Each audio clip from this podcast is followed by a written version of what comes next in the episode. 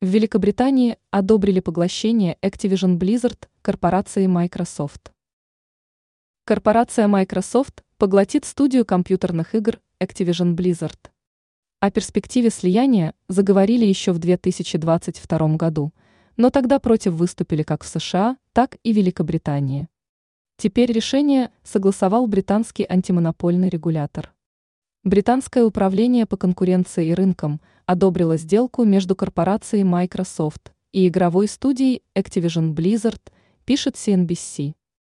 Стоимость сделки оценивается почти в 69 миллиардов долларов.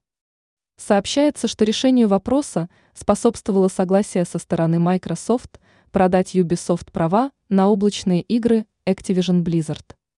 В итоге права на вещание за пределами еврозоны – всего контента Activision, что будет создан в течение 15 лет, будет контролировать независимый конкурент. Таким образом, сделка Microsoft не создаст угрозы конкуренции на рынке. То есть для облачных игр Activision можно будет использовать и другие OS, а не исключительно Windows. Напомним, что именно угроза для конкуренции на рынке компьютерных игр поставила заключение сделки под вопрос. Против выступили США и Великобритания, однако американский суд вскоре отклонил ходатайство на блокировку сделки.